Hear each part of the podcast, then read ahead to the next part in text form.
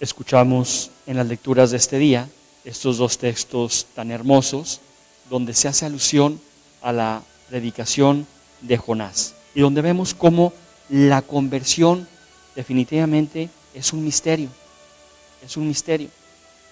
Y es un misterio muchas veces nuestra respuesta también que le vamos dando a Dios. Pero vemos cómo el Señor siempre sale a nuestro encuentro de, de formas sorprendentes. En el Salmo le pedíamos al Señor, crea en mí, Señor, un corazón puro. No me arrojes lejos de ti, ni retires de mí tu Santo Espíritu. Jonás es uno de los profetas, podríamos calificarlo, más berrinchudo del Antiguo Testamento. Su mala predicación, porque predicó a regañadientes y con una actitud desenfadada, provoca algo grandioso, la conversión de aquel pueblo que Dios había pensado destruir. Para nosotros el ejemplo de Jonás es muy hermoso porque a veces nos podemos sentir poca cosa. Hay gente que me dice, es que yo no me siento capaz de hablar, de decir, de escribir, de llamar. El Señor a todos nos ha dado cualidades, el Señor a todos nos ha dado su fuerza para que vayamos al encuentro de los demás. Y no eres tú. Préstale al Señor tus manos, préstale al Señor tus pies, préstale al Señor tu corazón. Ponte en manos de Él y el Señor actuará por medio de ti, llevando el mensaje que quiere que llegue a los corazones que te vayas encontrando. Esta, fue la experiencia de Jonás. Y el Señor nos invita a no perder nunca la esperanza, aprender a agarrar las señales y los signos que se nos van presentando. Y como dice Jesús en el Evangelio, qué mejor señal y qué mejor signo que Él mismo. Nosotros hoy en día queremos tener pruebas de todo. Somos bastante pragmáticos, somos una sociedad pragmática, donde necesitamos que todo se nos compruebe con exactitud. Oye, tómate esto, ¿para qué sirve? ¿Quién te dijo que te lo tomaras? ¿Por qué? ¿Cuántas veces? ¿A qué hora? ¿Quién lo hizo? Todo queremos saberlo, milimétricamente. Bueno, pues el Señor dice, así como buscan señales en todo, sepan que la señal por excelencia soy yo. Y abran los ojos, porque en otros tiempos hubo muchas señales. La reina del sur, aquella que vino a buscar con Salomón un mensaje, hizo todo un esfuerzo, los va a juzgar a ustedes que hoy en día tienen acceso a la salvación y a las señales acercándose a mí y no las ven. Por eso hoy también las lecturas nos hablan sobre el tema del juicio. Pensemos mucho cómo nos va a juzgar Dios, cuántas oportunidades y ocasiones nos ha dado Dios para estar bien y a veces no las aprovechamos. Cuántas oportunidades y ocasiones nos ha dado Dios para ser santos y rehuimos de ellas. Podemos sentir frustración, cansancio, eso es algo normal, la parte humana como Jonás la tuvo, pero que nunca dejemos de sentir la necesidad de llevar el mensaje del Evangelio y de amor al prójimo. Porque acuérdate, tienes una vocación muy específica de ser hija o de ser hijo de Dios. Y esa vocación a todos nos interpela a salir al encuentro de los demás. Como dije en la predicación de los ejercicios, no a repartir bolsitas o dulces, sino a repartir el mensaje del Señor. Dios nos está interpelando a eso. Y más en este tiempo de desolación. Estamos en un tiempo de pandemia donde hay mucha desolación espiritual, donde hay mucha soledad espiritual, donde hay mucha tristeza espiritual, donde hay mucha desmotivación espiritual, donde hay muchas congojas espirituales, donde hay muchos miedos por falta de espiritualidad.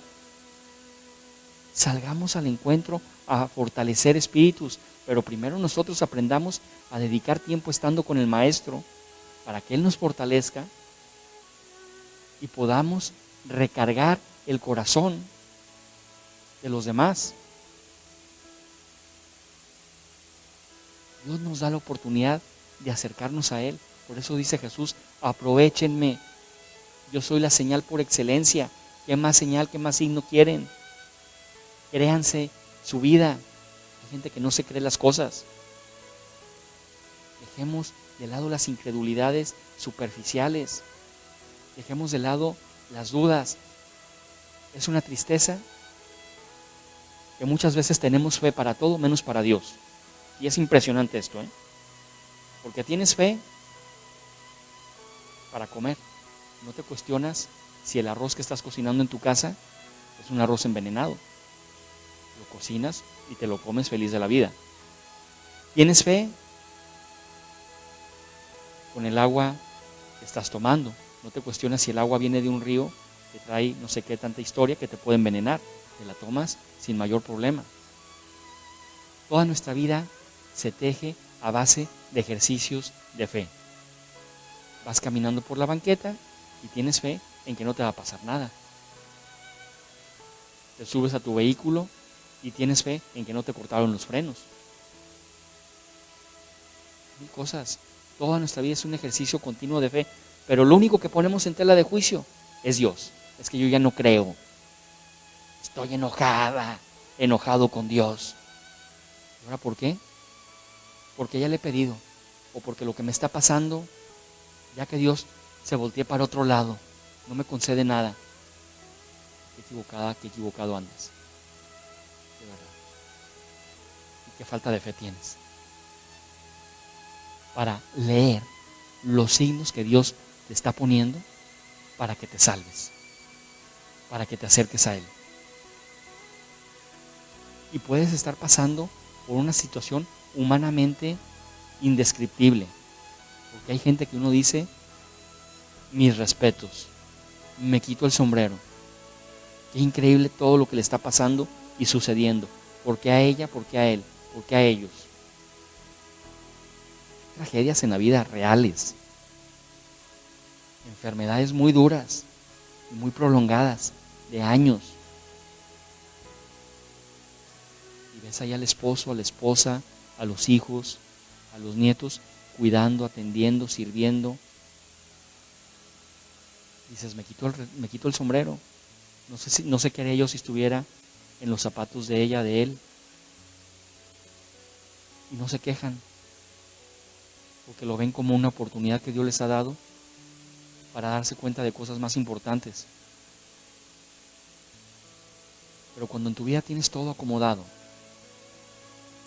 cuando vives, como les decía, con una vida ficticia, no real, con los pies en la tierra y el corazón volteado hacia el cielo. Entonces, hasta Dios entra en tu, en tu inteligencia chiquita de descartar. Descartas a Dios con una facilidad. Con esos que van buscando su religión a la carta. Trata de acercarte a Dios, ver las señales que Dios te manda y ver en Jesús la gran señal para llegar al cielo. ¿A dónde, Señor, me quieres llevar? ¿Sabes a dónde te quiere llevar Jesús? A que lo conozcas, a que lo ames y a que estés dispuesta, dispuesto a servirlo mejor. Con tus defectos, con tus pecados, con tus limitaciones, con tus momentos de mediocridad, que todos los tenemos, pero servirlo mejor a Jesús. Jonás le gritó a Nínive, dentro de 40 días Nínive será destruida. Tenemos 40 días de cuaresma para reconstruir nuestra vida, nuestro corazón, nuestro interior, para resetear nuestra mente.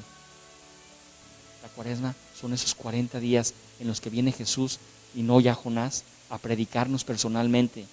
Es Jesús ya el que me está hablando. Ya Jesús no mandó profetas.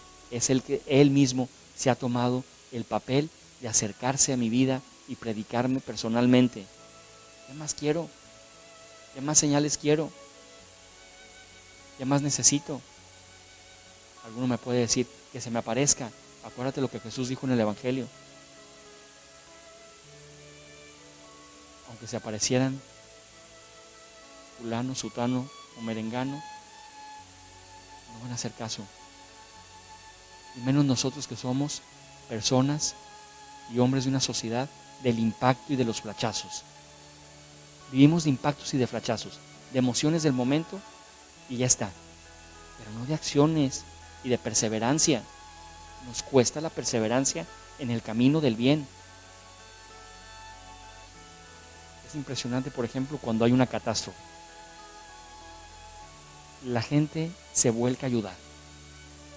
Algo súper loable. Porque gracias a Dios tenemos todavía sentido de humanidad. Y todo el mundo tratamos de ayudar y apoyar en lo que se puede. Tratamos de auxiliar con víveres, con ropa, cada quien lo que puede. Gracias a Dios hay mucho sentido de humanidad.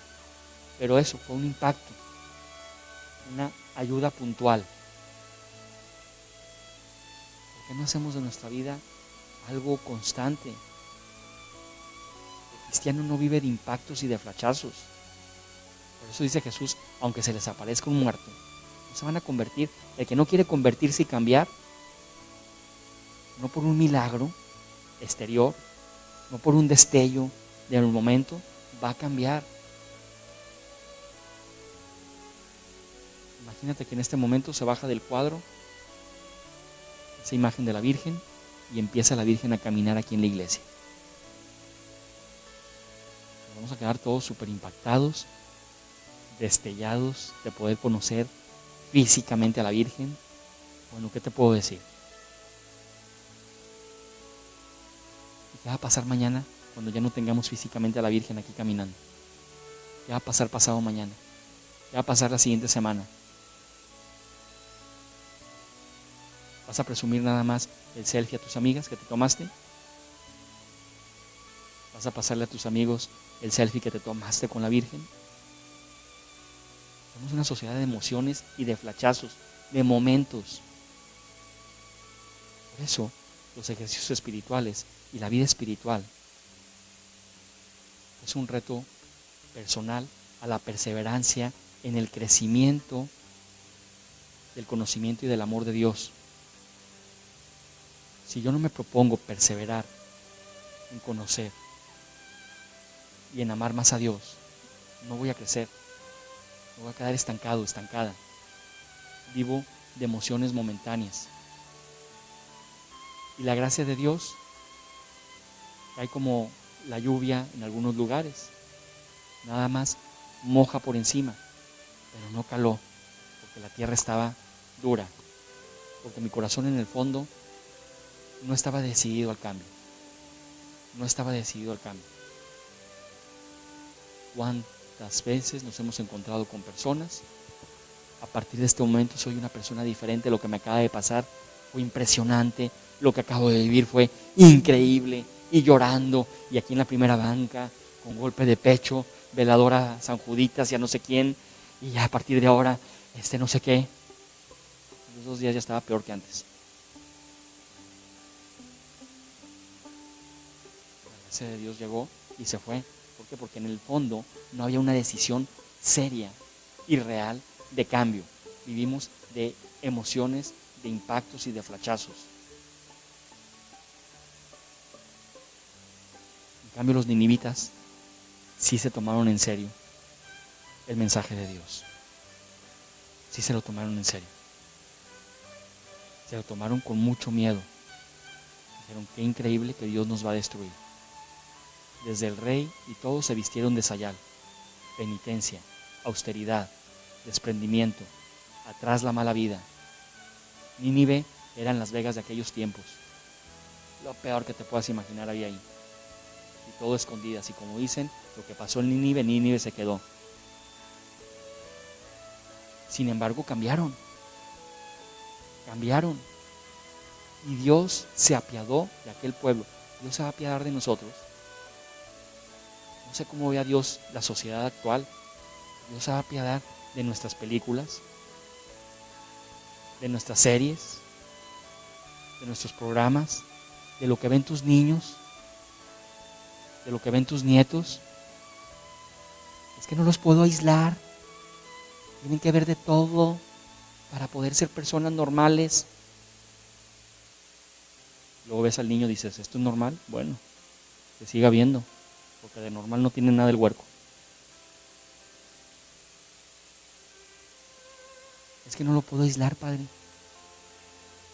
Porque estás alimentando tu familia.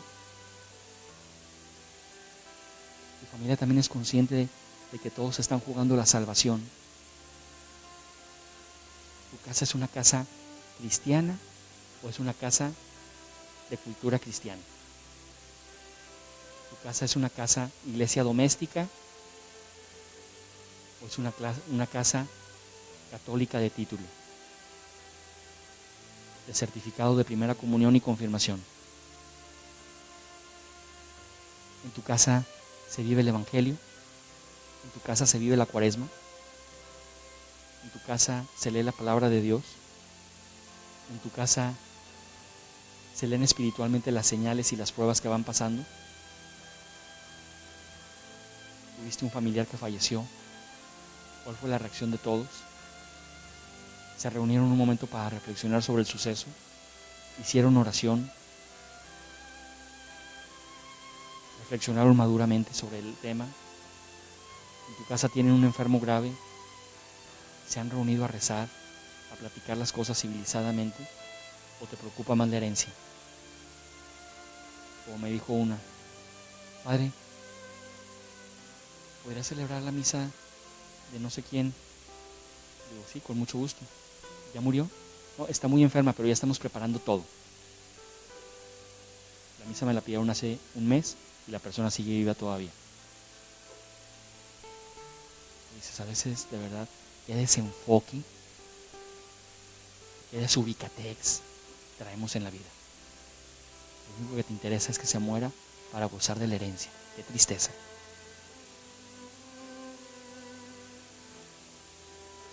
Si andamos muy desubicados, ¿eh? Yo estoy seguro que el día que se muera, por favor, háblenos bonito. Casi te contratan como si fueras un actor o un mago del circo. Diviértanos. Háganos sentir bien. No queremos sentirnos mal. No te puedo hablar de otra cosa más que de la palabra de Dios. El evangelio que no duele no es evangelio. ¿En qué ambiente estamos viviendo? Jesús es para nosotros una señal. Jesús es ese camino, verdad y vida. O ya tengo otros caminos yo. El camino de la que me lee la mano. Porque sí, puedo participar en un grupo, madre, esposa cristiana, soy de Chonsta, soy de aquí, soy de allá, soy carismático, carismática, soy mujer de fe, lo que tú quieras. Pero voy a otras cosas. A que me lean la mano, que me lean el pie, voy a constelar, voy a acomodar ahora no sé cuánto, acomodar ancestros. Necesitas acomodarte tú. Andas desubicada, vives en otra galaxia. Porque humana no eres. Un extraterrestre que cayó a vivir entre nosotros, yo creo constelar. ¿De dónde se sacan tanta historia? Es que necesitamos un corte ancestral. Ponte a rezar por tus fieles difuntos, por tus difuntos. Déjate de cortes ancestrales. Es que yo siento que traigo, no, lo que tú traes es un trauma tremendo. Aprende a ubicarte. Es que yo heredé los genes de mi tatarabuela. ¿La conociste? No. A veces nos hacemos tanta historia y tanta novela. El único que hacemos es apartarnos de Dios y no agarrar las señales auténticas. Porque andamos buscando en tantos lados cuando podemos venir a ponernos delante del Señor en el sagrario? Él es el único que te cura, que te sana, que te alivia. Pierdas el tiempo en otras cosas. Para esto nos sirven los ejercicios espirituales.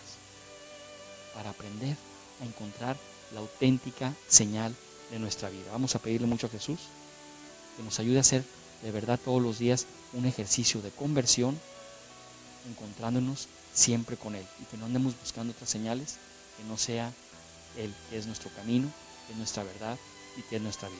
Así sea.